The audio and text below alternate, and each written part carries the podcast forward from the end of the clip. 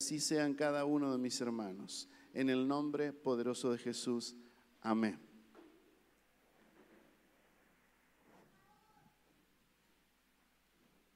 Dios le bendiga, iglesia. ¿Qué le parece si, si así como para comenzar, como para romper el hielo sería, ¿no? Y para que yo pueda acomodar todo esto acá, le damos un fuerte aplauso al Señor. Porque, porque Él es merecedor, Él es digno, Él es soberano, Él es poderoso, Él es maravilloso, Él, es Él es quien nos sostiene en todo, momento. Entonces, para,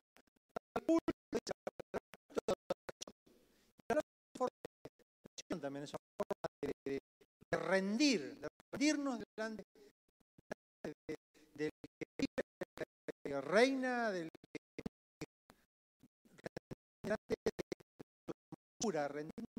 de de su majestad, de su preciosura, de su omnisciencia y puede tener el Señor que, que nos pasaríamos cada uno de los tributos y seguramente vamos a, seguir descubriendo las cuales admiramos, las cuales respetamos que es nuestro Dios y nos de que sea nuestro Dios y exaltamos cada uno de sus atributos, cada una de sus, de sus cosas que Él ha hecho, que hace y que va a hacer por cada uno de nosotros. Hoy, hoy a la mañana tomamos un examen y lo vamos a repetir ahora a la tarde. Vamos a, vine, en modo profesor de vuelta. Vamos a tomar un, examen. Así que saquen una hoja, como en la escuela. A ver, al, conocimiento y a la memoria. ¿Qué título tenía la prédica del domingo pasado? De a uno, de a uno, de uno, no se peleen. ¿Eh? ¿Cómo? ¿Cuál es la aflicción? Bueno, pero tendría que haber sido más, más rápido. Tendría que haber sido más, más unánime la respuesta. Eh, tienen un 2. Vamos con la otra. Una pregunta más a ver si, a ver si recuperan. ¿Cómo se llama la prédica del viernes último? Cric, cric. ¿La prueba para? No, es, no, no es la prueba para.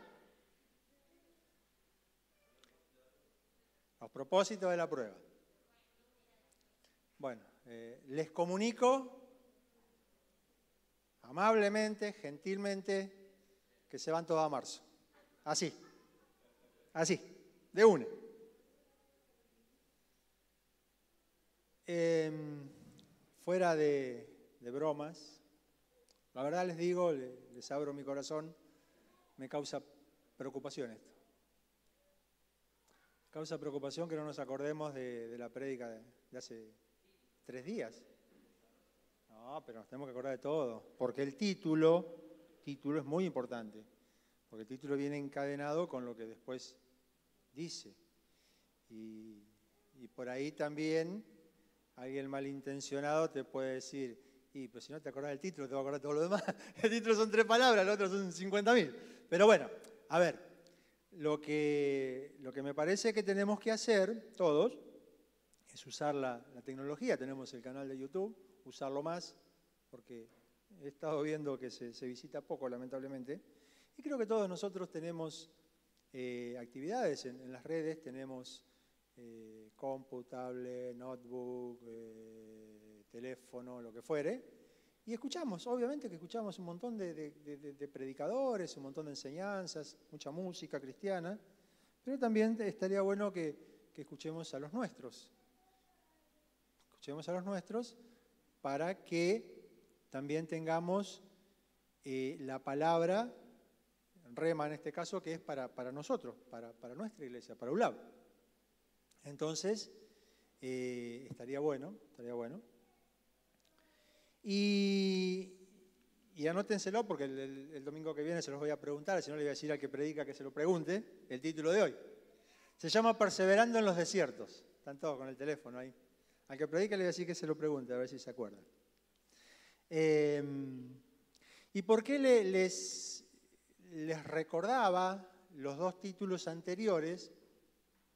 Porque tienen que ver con esta palabra. Esta palabra, si la definimos de alguna forma, es más de lo mismo que viene hablando el Señor. Porque el pastor hablaba el domingo pasado de lo que es la escuela de aflicción. Y él nos enseñaba que el Señor dijo que en el mundo tendremos aflicciones, pero que nos quedáramos tranquilos que Él había vencido el mundo.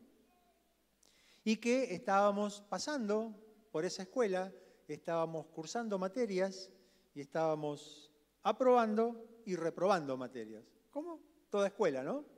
Yo creo que, me llevé unas cuantas a marzo, así que en las vacaciones voy a estudiar, porque es una escuela en la cual eh, no tiene un periodo limitado como el resto de las carreras. Esta escuela va a durar hasta el último instante que estemos sobre la tierra, hasta el último instante que, estemos en este cuerpo. Hasta que el Señor nos venga a buscar, vamos a seguir cursando esta escuela, vamos a seguir siendo entrenados por el Señor, vamos a, seguir siendo instruidos, preparados. Y también eh, el viernes Débora hacía un poco una reseña de lo que a ella le había acontecido eh, durante el año pasado, sin duda un año muy difícil, muy complicado, muy desde todo punto de vista, ¿no? atípico también por la pandemia y, todo lo que, lo que conocemos, y ella había hecho un poco un, relato de lo que a ella le había sucedido y cómo el Señor había trabajado en ella durante ese periodo, durante esas circunstancias adversas que le tocó vivir. Y esas son las aflicciones justamente que habla la Biblia, que, nos dijo el Señor. Y esas son las pruebas a las que somos sometidos cada día. y está bien, y es necesario que lo pasemos y lo vamos a seguir pasando. Eh, no es que se, eh, si ustedes esperaban que yo les trajera buenas noticias, que, se acabaron las pruebas, bueno, lo, lamento decirles que no, que vamos a seguir. Lamento decirles que, que, la cosa continúa, que vamos a pasar aflicciones como, como la palabra dice. Pero el Señor va a estar con nosotros en cada una de esas aflicciones, en cada una de esas pruebas, en cada una de esas luchas que tengamos. El Señor va a estar a nuestro lado, fortaleciéndonos, llevándonos de la mano, incluso llevándonos alzados cuando no podamos caminar. Él, se va a encargar de, alzarnos y llevarnos cuando ya nuestras fuerzas no alcancen, cuando nuestras fuerzas no sean suficientes para poder caminar, Él nos va a alzar y nos va a llevar. De eso no tengamos ninguna duda. Así que, ¿tenemos pruebas? Sí, tenemos pruebas. ¿Tenemos aflicciones? Sí, tenemos aflicciones. ¿Estamos solos? No, no estamos solos, estamos con el Señor. Y Él, está, eh, él, nos ha prometido que va a estar hasta el final, dijo, hasta el final. Entonces, eso también nos da la pauta y la seguridad de que, nuestras, luchas, nuestras pruebas, nuestras problemáticas que tengamos en esta vida, vamos a estar ayudados y sustentados siempre a través de su Espíritu Santo por el Señor que nos va a fortalecer en todo tiempo, sin duda nos va a ayudar, nos va a dar una palabra de aliento, nos va a dar eh, una salida, nos va a mostrar un camino, aun cuando, cuando haya tormenta, la, tormenta recie, eh, él, calma la tormenta. Hay un ejemplo en la Biblia que los, discípulos los tomó una tormenta, una tormenta y el Señor dormía y lo despertaron y el Señor calmó la tormenta y así va a calmar seguramente las tormentas por, por las que pasemos, ¿no? Pero vamos a agarrar tiempos en los cuales el viento nos va a ser favorable y, vamos a ir bárbaro, todo lindo, pero vamos a, también vamos a tener tiempos en los cuales el, viento va a ser contrario y ahí, va a ser complicado. Ahí va a ser complicado avanzar con el viento contrario, ¿no? Lo vemos cuando, cuando, andamos caminando, corriendo, en bicicleta, lo que fuere, cuando tenemos un viento contrario se nos, se nos, dificulta. Pero no se nos hace imposible. Tenemos que esforzarnos un poco más solamente que en condiciones normales o con viento a favor pero tampoco es imposible. Entonces vemos cómo dentro de, de todo lo, malo que podría ser esas, esas, pruebas y esas dificultades y esas aflicciones, son necesarias. Desde ya que son necesarias. Porque si no fueran necesarias, el Señor no permitiría que pasáramos por ellas. ¿Para qué nos va? Él, quiere fortalecernos, quiere que estemos bien y quiere que nos preparemos para irnos con Él. Entonces, lo que, no necesitamos pasar, obviamente Él lo va a sacar, lo, va a hacer a un costado.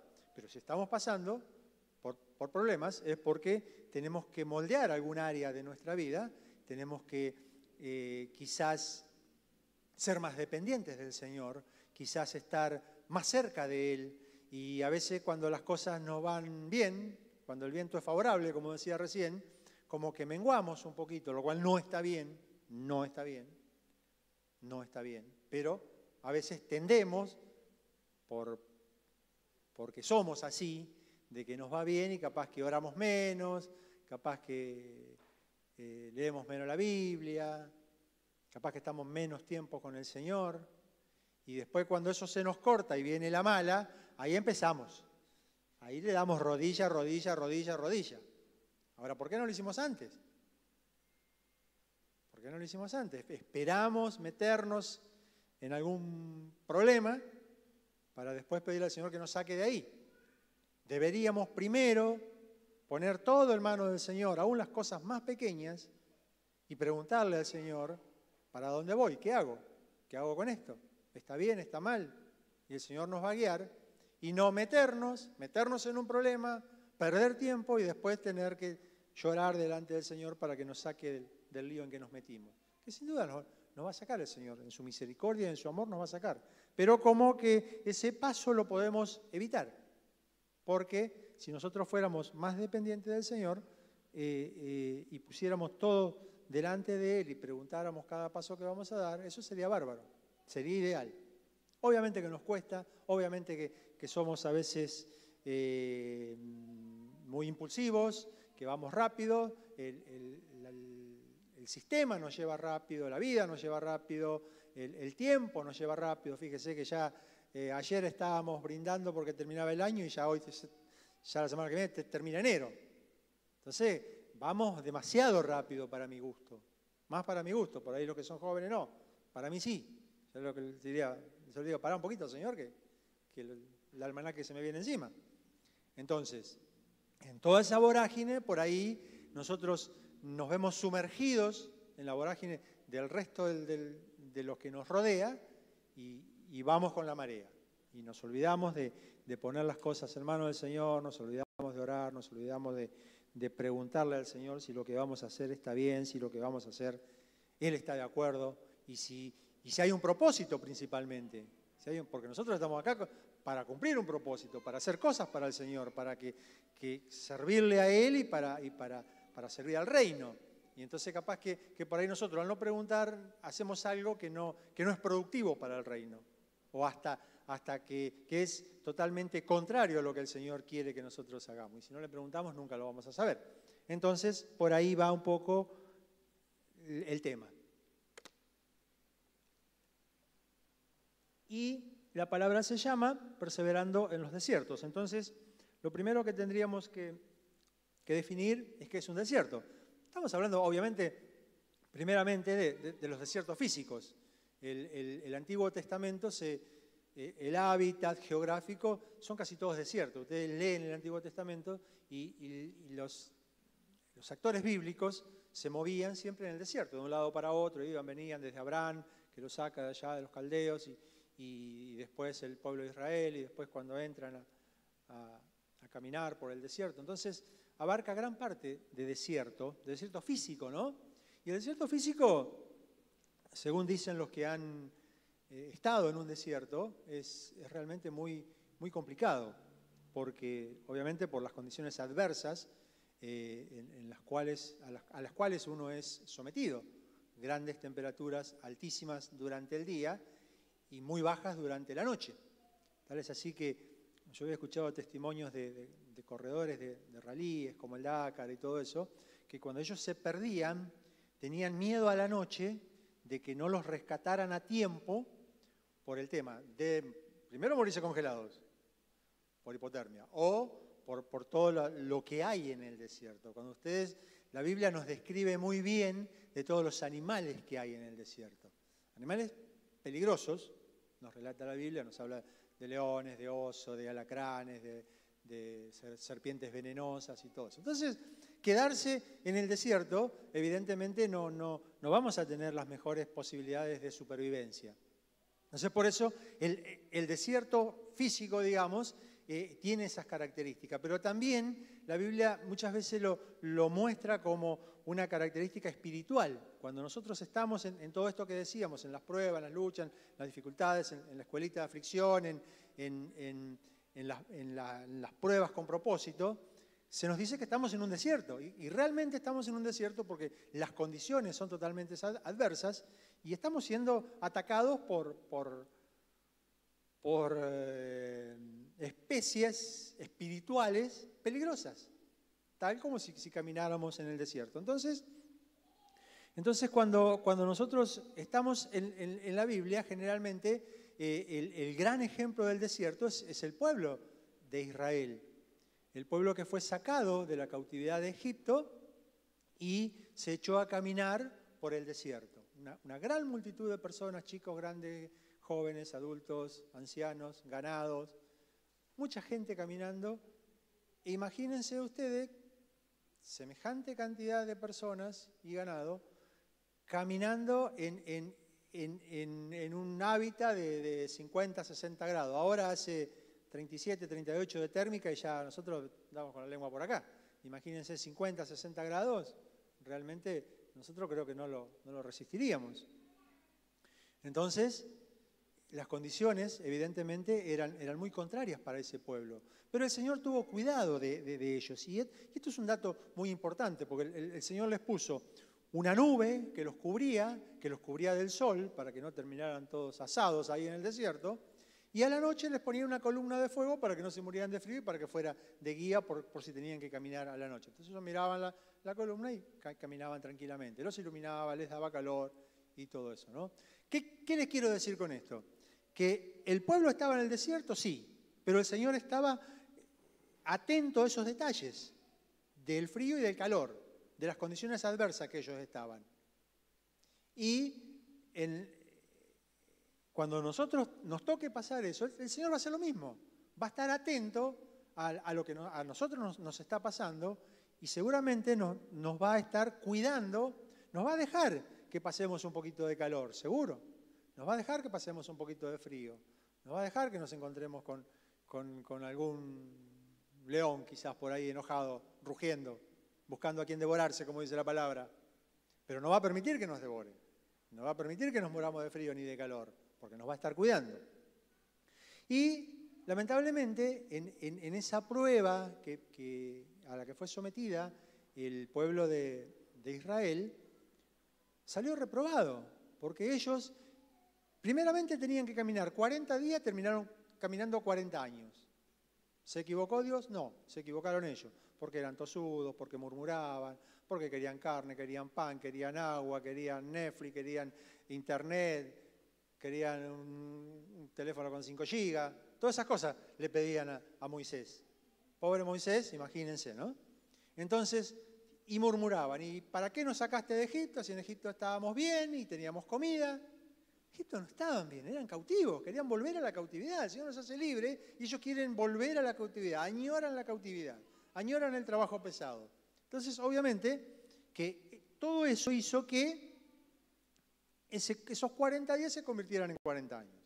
Ahora, cuando nosotros hoy, mañana, dentro de un rato, nos toque pasar por, alguna situación adversa, por alguna dificultad, por alguna eh, aflicción, por alguna prueba, ¿qué vamos a hacer? ¿Nos vamos a enojar? ¿Vamos a empezar a protestar? ¿Vamos a empezar a renegar contra Dios y a preguntarle por qué? ¿Y por qué a mí? ¿Y esto y lo otro? ¿O vamos a, tratar de entender qué pasa preguntarle al Señor, ¿qué querés de mí? ¿Qué querés sacar de mí en, esta situación? ¿Qué querés que yo haga? Eh, y postrarnos y humillarnos y, buscar del Señor para que Él nos dé la salida. Y que sea en 40 días, no en 40 años. Yo al menos no quiero estar 40 años en pruebas. No sé ustedes. Cada uno elige. Yo elijo 40 días. Si me dan a elegir entre 40 días y 40 años, yo, desde ya, 40 días. No quiero vivir la, vida así. No quiere decir que no, que yo quiera, hay que ver lo que quiere Dios, ¿no? Pero si me, si me dan a elegir 40 días, 40 años, obviamente elijo 40 días. Y otra, otra, otra prueba que nos muestra la palabra es que el Señor también pasó por el desierto. El Señor después de, bautizarse, después de, bautizarse en el río Jordán, Él es llevado, dice la palabra, por el Espíritu al desierto. Y es probado también ahí. También es probado, porque ahí, ahí se, le, se le aparece Satanás a, a tentarlo y a quererlo sacar de lo que él estaba haciendo, a quererlo desenfocar. Desenfocar, dije. Cuidado ahí, que nos van a querer desenfocar todo el tiempo, a nosotros, a nosotros, todos nosotros que estamos acá, el mismo que lo quiso desenfocar al Señor de su propósito, está poniendo todas las pilas para desenfocarnos a nosotros, para que baje nuestra fe, para que nuestras defensas disminuyan, para que nos cansemos de, todo lo que pasa a nuestro alrededor, para que menguemos en, en nuestra relación con el Señor. Claro que nos va a querer desenfocar. Entonces, entonces nosotros tenemos que estar atentos, tenemos que estar preparados. Por eso el Señor nos habla una vez, nos habló dos, nos está hablando tres, tal vez nos siga hablando, no sé. Pero, ¿por qué es reiterativo? ¿Que el Señor no se acuerda que el, que el domingo pasado nos habló y el viernes pasado nos habló? Sí, se acuerda. Por ahí nosotros no nos acordamos de lo que Él nos habló. Entonces, como nosotros no nos acordamos, el Señor, en su misericordia y en su amor, dice, les voy a volver a hablar. ¿Vieron como, al pueblo de Israel que les mandaba un profeta, lo corrían? Le mandaba otro profeta, lo apedreaban. Le mandaba otro profeta, lo mataban. Y el Señor seguía mandando, seguía mandando. Por eso el libro de Hebreo dice, el Señor en otros tiempos, a nuestros padres, nos habló por medio de los profetas. Y ahora nos habla por medio del Hijo. O sea, no alcanzaron los profetas, entonces vino Jesucristo mismo hablarles. A ver si así se entendía. Tampoco se entendió, lamentablemente. Pero bueno, eso también está en la palabra para ejemplificar. No está para, para, que la Biblia sea gorda, así como es. No, está para ejemplificar, para que no nos pase nuevamente, para que no seamos eh, tosudos, para que no seamos, no estemos desatentos, para que no estemos, no, no nos pase que el Señor nos hable y nosotros nos tapemos los oídos, o escuchemos y entre por acá, salga por acá y, seguimos la vida como, como si nada. No está para eso. Está para que nosotros podamos eh, trabajar con la palabra que nos trae el Señor. Porque eh, decía hoy que cuando, cuando alguien se para acá a predicar, no es que el que predica predica lo que a uno le parece, lo que a uno le gusta o lo que ustedes quieren escuchar que se para acá a predicar va a predicar lo que el Señor quiere que ustedes escuchen. Ahora después, si a ustedes les gusta o no les gusta, ya no es mi problema, ¿eh? arréglense con el Señor. Yo soy simplemente el mensajero. Después, cada uno, por eso es importante poder seguir trabajando durante la semana con esa palabra, porque siempre hay cositas que, que por ahí acá las perdemos y cuando lo vemos, y si estamos viéndolo en YouTube y no entendemos o no escuchamos o, algo que no, nos queda claro, retrocedemos y lo escuchamos de nuevo. Y ahí vamos por ahí cazando más ideas que acá se nos van. Se nos van porque hablamos mucho, quien les habla habla mucho, entonces es difícil retener todo lo que se habla, está comprobado que el cerebro no lo puede hacer, solamente un porcentaje. Entonces, por eso, para eso tenemos el uso de la tecnología. Entonces, el Señor fue sometido a ese desierto, pero con la diferencia que Él aprobó. Él aprobó, porque Él estuvo 40 días y salió tremendamente aprobado de ahí. Tal es así que cuando sale, dice que los ángeles le servían, Él comienza su ministerio, su, ministerio de tres años y medio comienza a partir de esa estadía en el desierto, a partir de ese tiempo que estuvo en esa capacitación, si se quiere, porque no se olviden que que si bien es Dios, también era 100% hombre y, sufría como sufrimos nosotros y pasó todo lo que nosotros pasamos. Por eso también el libro de Hebreos habla en eso. Dice que, que no nos dio un, sumo sacerdote que no, que no se compadezca de nosotros y que no, que no sepa a lo que estamos siendo sometidos. Entonces él, obviamente, que pasó por todas esas cosas en esa prueba y salió airoso. Y así la Biblia nos va mostrando eh, un, desierto espiritual, por ejemplo, es lo que le pasó al, profeta Elías, que después de, hacer prodigios, de, hacer caer fuego del cielo, de parar la lluvia, de hacer llover, de matar 400 profetas, una mujer lo, amenaza y, va y se esconde en una cueva y, se quiere morir. Eso es un, es, un desierto. Ahora los, psicólogos le llaman depresión a eso, pero eso es un, es un desierto en el cual él se, encontró y se quería dejar morir. Y, la palabra lo, lo evidencia eso. Entonces, ¿vamos a, ¿vamos a pasar por esto? Sí, vamos a pasar por esto. Pero también habla de perseverar, perseverando en los desiertos. Lo hicimos al revés. Primero vimos los desiertos y ahora vemos cómo perseveramos en esos desiertos. Y cuando, cuando hablamos de, perseverar, hay un, hay un versículo que, que mm, supongo lo van a proyectar, es Mateo capítulo 24, versículo 13, que dice que el que persevere hasta el fin, este será salvo. Ahí lo tiene. El que persevera hasta el fin, esto será salvo. Esto está en Mateo 24, 13. También lo, lo pueden encontrar en, en, el capítulo 10 de, de, Mateo. Son dos contextos distintos, pero, pero una misma idea, digamos, ¿no? En el capítulo 10 eh, eh, los, discípulos son enviados a predicar y el Señor le dice, los voy a mandar eh, como oveja entre los lobos, o sea que iban a hacer la, cena de los lobos, evidentemente. Y bueno, y, le dice que, en los lugares donde, donde los desprecian o no los reciben, no entren y que, y que no lleven nada, porque como Él los va a proveer de todo sería, ¿no?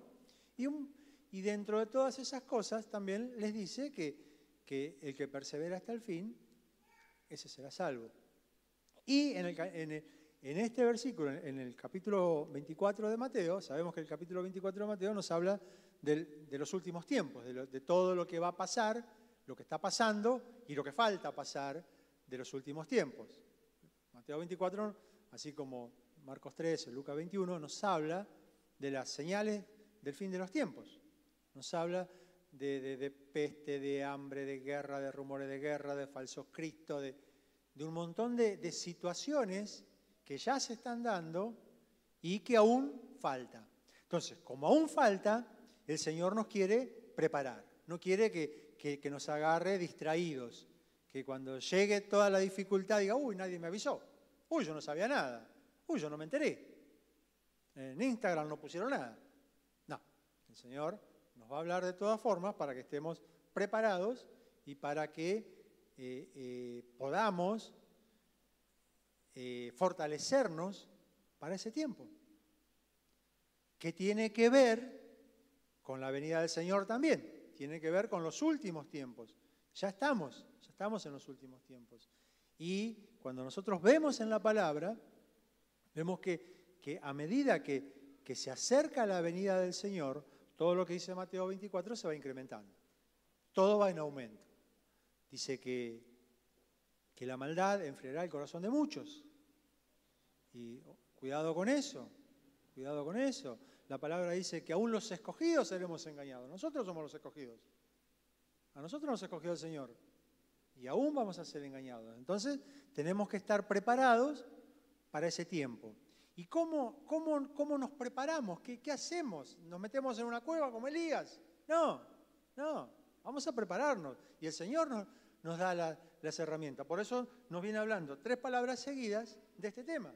Porque necesitamos, evidentemente, prepararnos, necesitamos oír, necesitamos estar atentos a lo que el Señor nos viene hablando para así poder hacer frente a todas las situaciones que vengan. Porque también se habla de persecución. Se habla de persecución. Ya hoy hay persecución. obviamente en los países comunistas, en los países musulmanes siempre la hubo, pero hoy ya se está hablando de persecución en países que no son comunistas y que no son musulmanes. Una persecución que todavía viene como, como tapada, como solapada ahí, pero que es persecución. ¿Persecución contra qué? Contra la iglesia, contra la predicación de la palabra, esos son los argumentos que dice, los argumentos, la altivez que se levanta contra el conocimiento de Dios, que dijo el apóstol Pablo. Y, ya lo tenemos, ya lo tenemos. Y eso, lamentablemente, va a ir creciendo. Como verán, no traje una noticia buena. No traje una buena. La verdad, si están pensando eso, tienen razón. No traje una buena. Pero sí traje una buena. Sí traje una buena. Que el Señor es el primer interesado en que nosotros nos preparemos para esto. Esa sí que es buena. Y que el Señor nos habla a tiempo y fuera de tiempo. Y, toma su tiempo para invertirlos en nosotros y para prepararnos. Esa es buenísima. Esa es buenísima. Después lo que se ve alrededor, bueno, no es, no es muy halagüeño, ¿no? Pero es lo que hay, como dicen, ¿no? Entonces, y cuando nosotros hablamos de, perseverancia, es darle continuidad a algo. Es, es eh, por ejemplo, no sé, eh, uno para, si se hace una carrera secundaria, universitaria, lo que fuera, uno tiene que ser perseverante, tiene que ir todos los días a la escuela, a la facultad, lo que sea, si se quiere recibir. Si vas dos días y después no vas más, y no te vas a recibir. ¿Por qué? Porque no sos perseverante. Porque no, no le das ese empuje, no te levantás todos los días y vas, y vas y volvés y estudiás y te preparás y rendís los exámenes y vas a llegar a la meta. Eso es ser un poco perseverante, ¿no? Y obviamente que, que, tiene que ver con la constancia, con la persistencia, con la firmeza, con la dedicación, con el tesón, con la garra que le pongamos, con la fuerza que le pongamos cada uno. Eso hace que, que seamos perseverantes en, todo ámbito de la vida y también en el ámbito en el que nos movemos nosotros más cómodos, que es el cristianismo, que es lo que nosotros elegimos, que es lo que nosotros eh, adoptamos, es lo que nosotros aceptamos, es lo que cuando el Señor nos llama, Él nos elige a nosotros, nosotros nos, lo podríamos haber eh, rechazado tranquilamente. Nadie nos puso un revólver, a mí, a mí al menos nadie me puso un revólver en la cabeza para para estar donde estoy. Yo, yo lo hice por decisión propia. Entonces, cuando uno lo hace por decisión propia, eh, también tiene que ver con después cumplir ese compromiso. Y para cumplir ese compromiso, hay que ser justamente perseverante. Porque también tenemos, tenemos promesas. El Señor nos prometió una vida eterna junto a Él, nos prometió una salvación. El Señor mandó a su Hijo Jesucristo a morir en una cruz por ustedes y por mí. Para pagar lo que ustedes y lo que yo no podíamos pagar. Y a través de esa muerte tenemos vida eterna, dice la palabra. Ahora, ¿termina ahí y ya, y ya está? No, no termina ahí. Porque después nosotros tenemos que poner nuestra parte. El Señor hizo su parte, Jesucristo hizo su parte, ahora nos falta a nosotros hacer cada uno nuestra parte. ¿Y cuál es nuestra parte? Parte es perseverar justamente. ¿Para qué? Para alcanzar la meta. Para llegar a ese momento cuando el Señor nos venga a buscar y estar listos, preparados, como dice la palabra, resplandecientes, como la novia que Él viene a buscar. Entonces, y el Señor es el primer interesado en que nosotros lleguemos a Él. Está tan interesado que desde, desde el el principio de los tiempos hasta el final de los tiempos, va a seguir trabajando con nosotros. Y gloria a Dios por eso, porque en realidad nosotros no merecemos nada. Es la gracia, es el amor, es la misericordia. No somos merecedores de nada. Pero a Él le plació en su eh, potestad darnos a nosotros ese regalo tan maravilloso que es la vida eterna, que es vivir una eternidad junto al Señor. Y, ustedes vieron que nosotros a veces, cuando los músicos adoran, cuando todos adoramos, nos, sumergimos en algo que, hasta es difícil explicar y que tiene un tiempo acotado, porque obviamente la reunión tiene un, tiempo determinado y no podemos pasar horas y horas quizás como, nos gustaría. Y llega un momento que se termina, la música termina, ponen uno a hablar acá arriba y, dicen, ¿por qué lo ponen a este? ¿Por qué no dejaron la, adoración que estaba mejor? Pero bueno, es así, es el programa que tenemos que cumplir. Entonces, pero cuando estemos allá, esa adoración va a ser continua. Esa adoración va a ser continua. Entonces, imaginemos, imaginemos que, que, acá cuando estamos un ratito adorando, como que somos transportados al, al trono mismo y después vamos a estar en el trono mismo, vamos a estar ahí. Y no un ratito, no 15 minutos, no media hora. No, vamos a estar todo el tiempo, toda la eternidad. Entonces, eso es, maravilloso. Y eso es parte, parte de trabajo que nosotros tenemos que hacer perseverando justamente, aún en circunstancias adversas, aún en desiertos, para poder llegar a ese lugar que el Señor nos tiene prometido. ¿Se va entendiendo? Entonces, ¿y cómo, cómo, qué más hacemos para perseverar? Primeramente, no olvidarnos la meta, no, no desenfocarnos a dónde vamos. ¿A dónde vamos? ¿A dónde vamos? A una vida eterna con el Señor. Entonces, esa es nuestra meta, llegar a ese lugar y tener siempre presente la meta, siempre, siempre visualizando hacia dónde vamos y siempre estar buscando, buscando cómo, cómo hacer este, este, este camino que nos toca transitar, hacerlo más viable, más lindo, más agradable. A veces sí, a veces no. A veces lo vamos a lograr, a veces no. Pero seguir, a pesar de todo, caminando siempre a la meta. Eso es perseverar. Eso es perseverar. Perseverar, obviamente, en, el conocimiento, en el estudio, en la búsqueda de la palabra, en la oración, en, la lectura de la Biblia, que es muy importante, porque acá tenemos las respuestas que, no están en, ningún lado, están todas acá. Y el Señor nos las dejó para nosotros. Por eso es tan importante leer la Biblia, conocer la Biblia, eh, buscar, buscar, indagar, estudiar. Es fundamental eso. Más en estos tiempos difíciles, más en estos tiempos que la palabra misma dice que va a haber falsos profetas, falsos maestros, falsos cristos. Entonces nosotros, ¿cómo, cómo detectamos cuando algo es falso? Porque conocemos lo, verdadero. ¿Cómo yo detecto un billete que es falso? Porque en vez de, tener el, hornero, tiene una, foto de Juan Manuel. Y digo, ah, este billete es falso, me metieron el perro. O de San Martín, y aparece Juan Manuel ahí con su tapaboca blanco. Y ahí me doy cuenta que. ¿Pero por qué? ¿Por qué me doy cuenta? Porque conozco el, billete verdadero. Y, cuando yo conozco esto, esto, esto es la verdad, dijo el, el Señor, lo dijo, no lo digo yo. Entonces, cuando yo conozco la verdad, me es más fácil descubrir, desenmascarar la mentira. Porque no se olviden que el enemigo es muy sutil. No nos va a venir así de frente y decir, no, vos tenés que irte al gauchito Gil. No, no va a venir así, porque sabe que lo vamos a sacar a patada. Pero nos va a venir con mucha sutileza para tratar de sacarnos. Porque al resto, lamentablemente, ya los tiene en su mano. a los que no aceptaron al Señor, están en su mano como estábamos nosotros antes de conocer al Señor.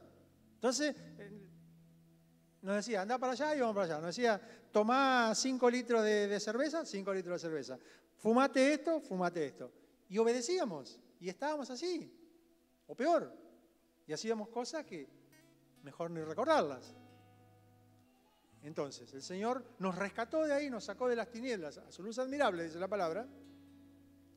Y ahora somos blancos, obviamente, del enemigo que nos quiere volver a donde estábamos antes. Nos quiere sacar, porque no le conviene que nosotros estemos acá. No le conviene que nosotros prediquemos la palabra, porque Queda poco tiempo y él también sabe que, queda poco tiempo, con la diferencia que él sabe dónde va a terminar, porque ya está escrito.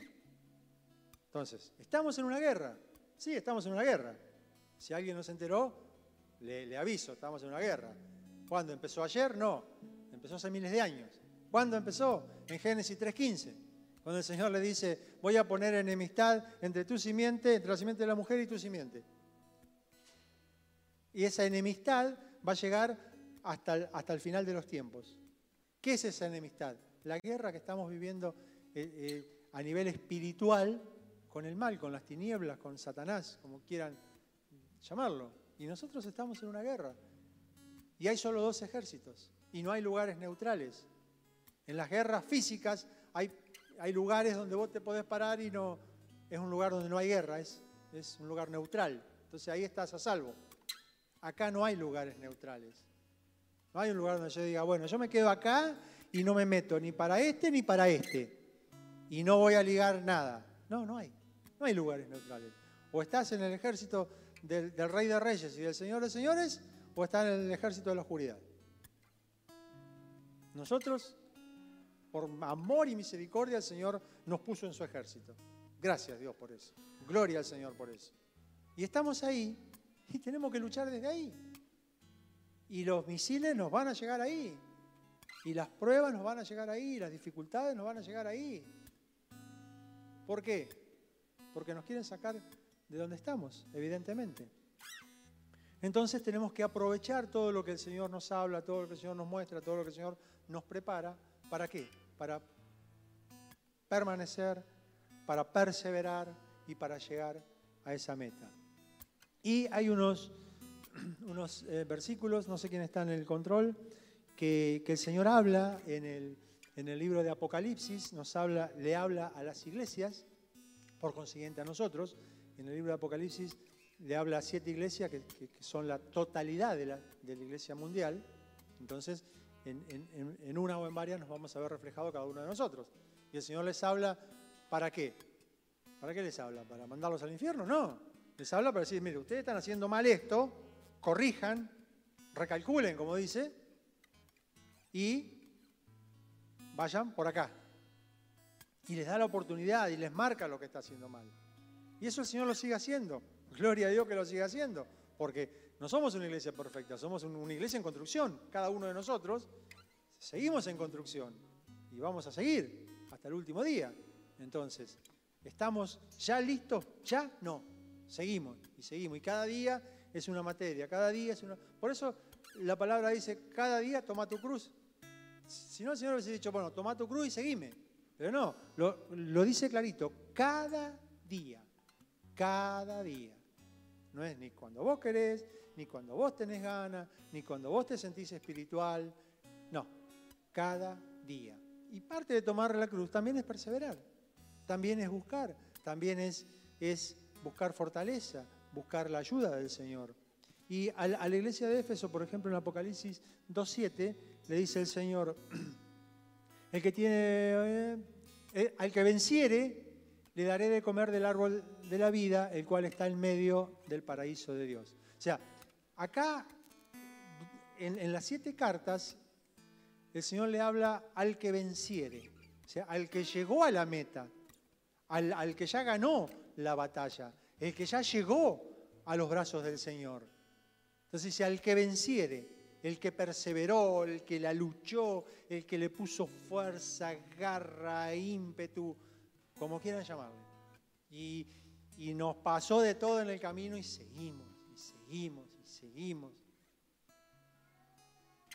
Hoy, hoy el pastor hacía, hacía una, muy buena acotación, que esta carrera no es para el más veloz, sino para que a su ritmo, pero que llega.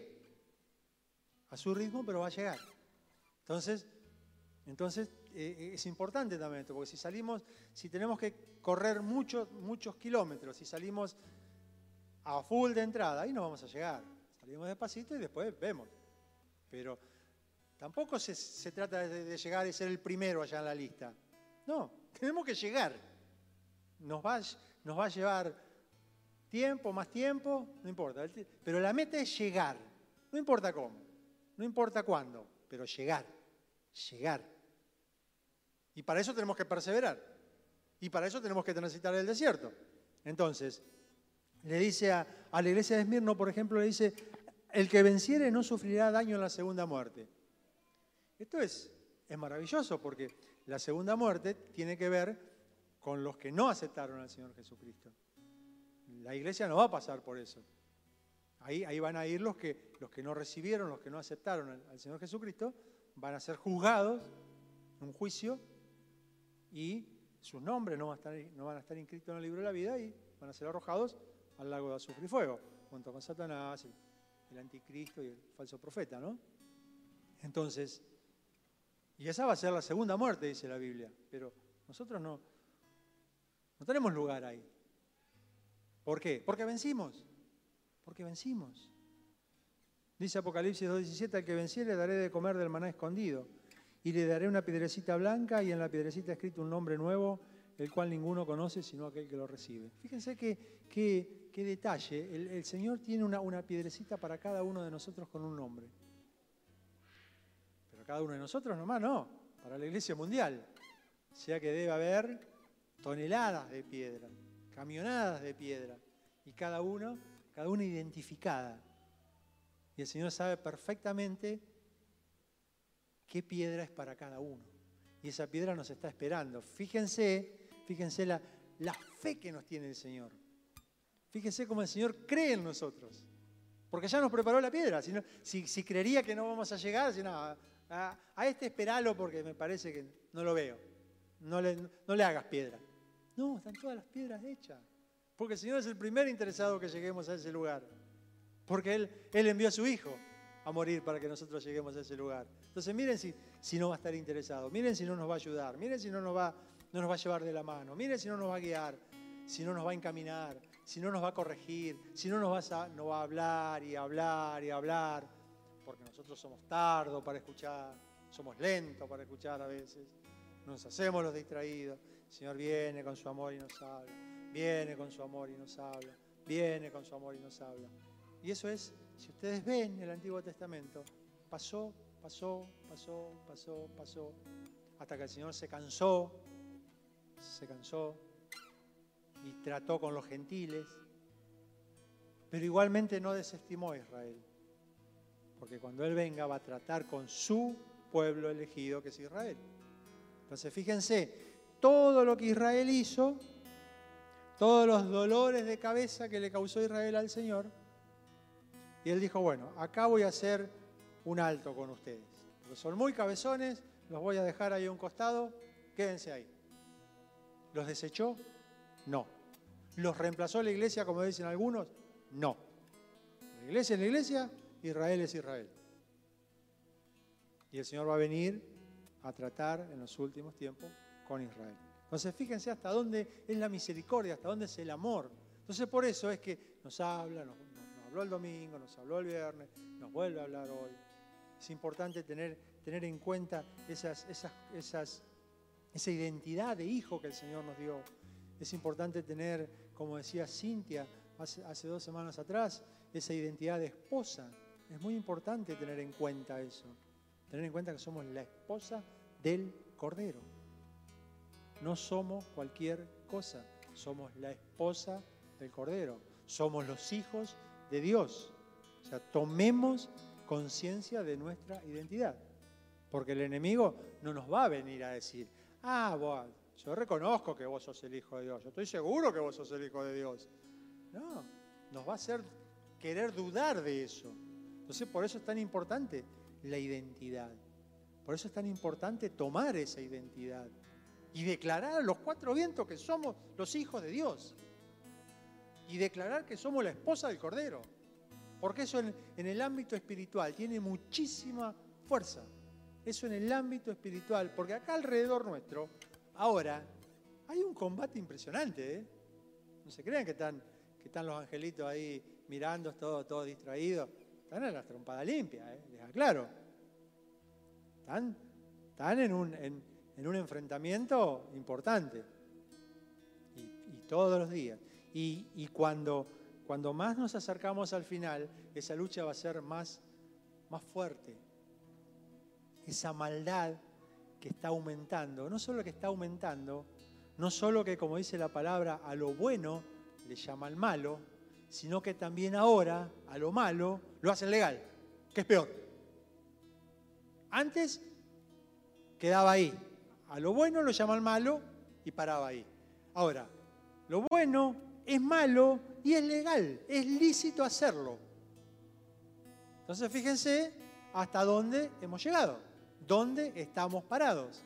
Entonces por eso es tan importante nosotros cuidar nuestra identidad, cuidar el lugar que el Señor nos dio por gracia, por misericordia, por amor, porque no somos merecedores, y tomar estas palabras que el Señor nos viene hablando y trabajar con ellas y meditar en ellas y, seguir pensando a ver qué puedo hacer para perseverar, cómo puedo hacer, Señor, qué querés que haga, Señor, dónde querés que actúe, qué querés que diga, qué, y poner todo nuestro ¿cómo dice la palabra? Alma, alma, cuerpo y espíritu en el Señor. ¿Para qué? Para poder ser perseverantes, porque vienen tiempos difíciles para la iglesia, para la iglesia. Porque también el, enemigo se encargó mucho tiempo de decir, no, pero la tribulación no es para la iglesia, la iglesia ya está con el Señor, ya, ya está en otro, en otro ambiente. Ponele. Pero ¿y mientras tanto? Y hasta que lleguemos a, ese, a esa instancia, que el, enemigo nos va a ir tirando pétalos de rosa donde nosotros vamos caminando para que pasemos por una alfombra roja. No, nos va a tirar garrotazos de todo tipo. Nos va a pegar con todo lo que tenga. Y ahí es donde nosotros tenemos que perseverar. Ahí es donde nosotros tenemos que hacernos fuertes, fuertes en, aquel que nos llamó, fuerte en aquel que, pelea las batallas por nosotros, fuerte en aquel que, que dio su vida por nosotros. Entonces, es importante perseverar, es importante estar atentos.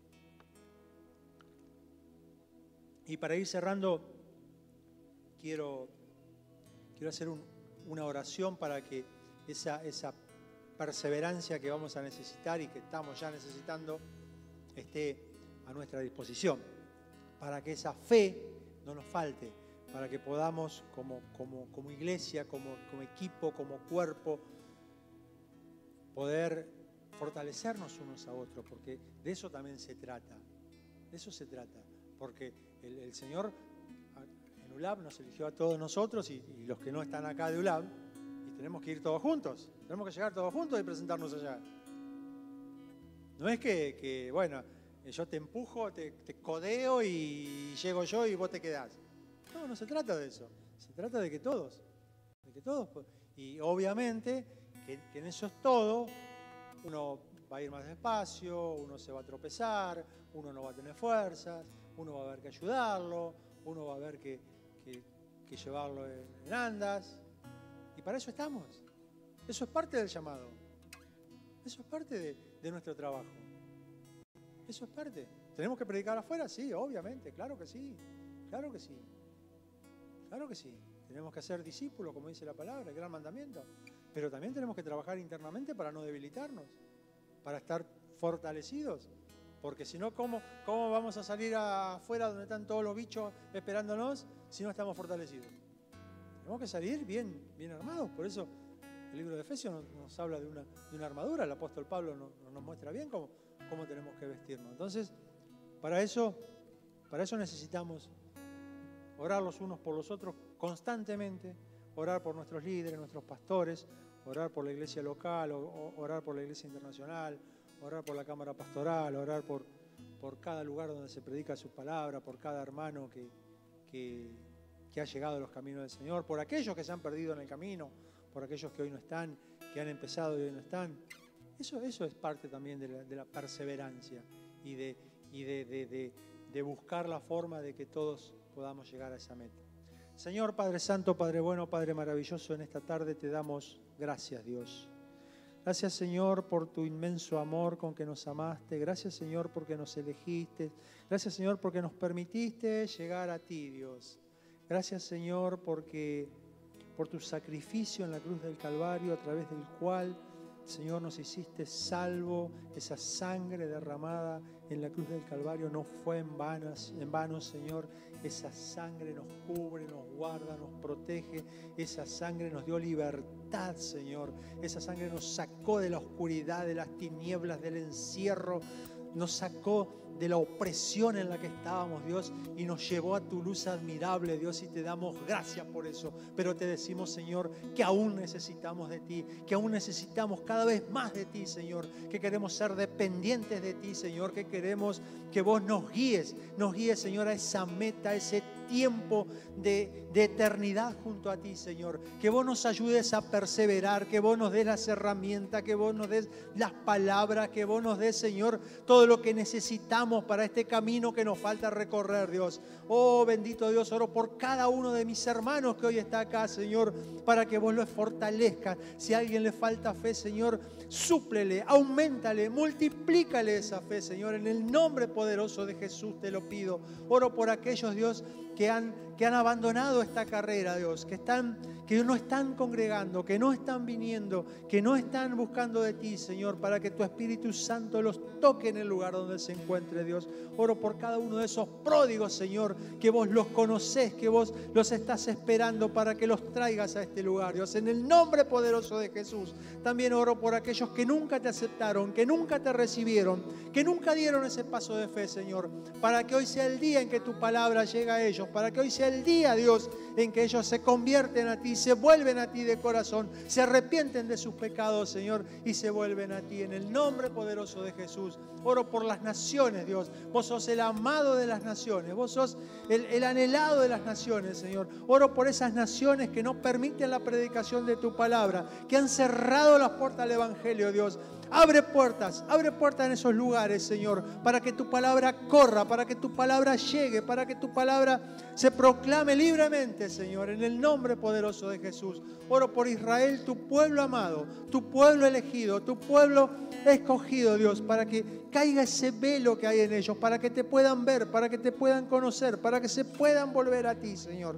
Oro por por la iglesia, Dios, por tu iglesia, por tu amada iglesia, por tu novia, Dios. Oro por, por, por, intimidad de tu iglesia contigo, Señor. Trae intimidad a tu iglesia, trae tiempos, levanta altares de adoración, altares familiares de adoración, Dios. Oro por los matrimonios, las familias, la relación de los padres con los hijos. Señor, fortalece cada familia, Dios. Fortalece cada ministerio, Dios. Oro por nuestros pastores, Dios. Bendice su vida, bendice sus ministerios, Señor. Alcanza aún más sabiduría, más entendimiento, más gracia sobre ellos, Señor, porque ellos son los que guían a este pueblo, guían a este conjunto de personas, Dios. Oro por la Cámara Pastoral de Zárate, Señor, por aquellas iglesias que aún no están en esa Cámara. Tú dijiste que seamos uno para que el mundo crea, Dios. Oro por la unidad de tu, de tu cuerpo, Señor. Oro por el establecimiento de tu reino. Oro por tu pronta venida, Señor. Anhelamos tu venida, esperamos tu venida. Y la iglesia y el Espíritu dice, ven Señor Jesús, ven Señor Jesús, ven Señor Jesús.